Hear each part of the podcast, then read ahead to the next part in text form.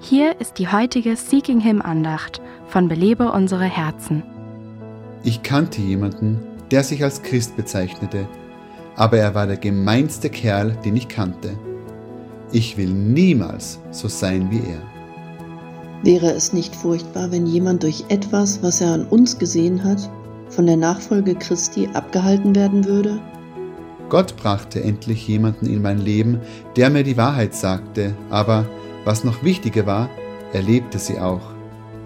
Weißt du, was deine Freunde und Familie mehr als alles andere von dir brauchen? Es ist nicht deine Freundschaft oder deine Hilfsbereitschaft. Es ist nicht dein großes Bibelwissen. Was sie von dir erkennen müssen, ist ein Spiegelbild von Gottes Charakter. Jesus betete für seine Jünger und sagte, und ich heilige mich selbst für sie, damit auch sie geheiligt seien. Jesus wählte den Weg der Heiligkeit um unsretwillen, damit auch wir geheiligt werden können.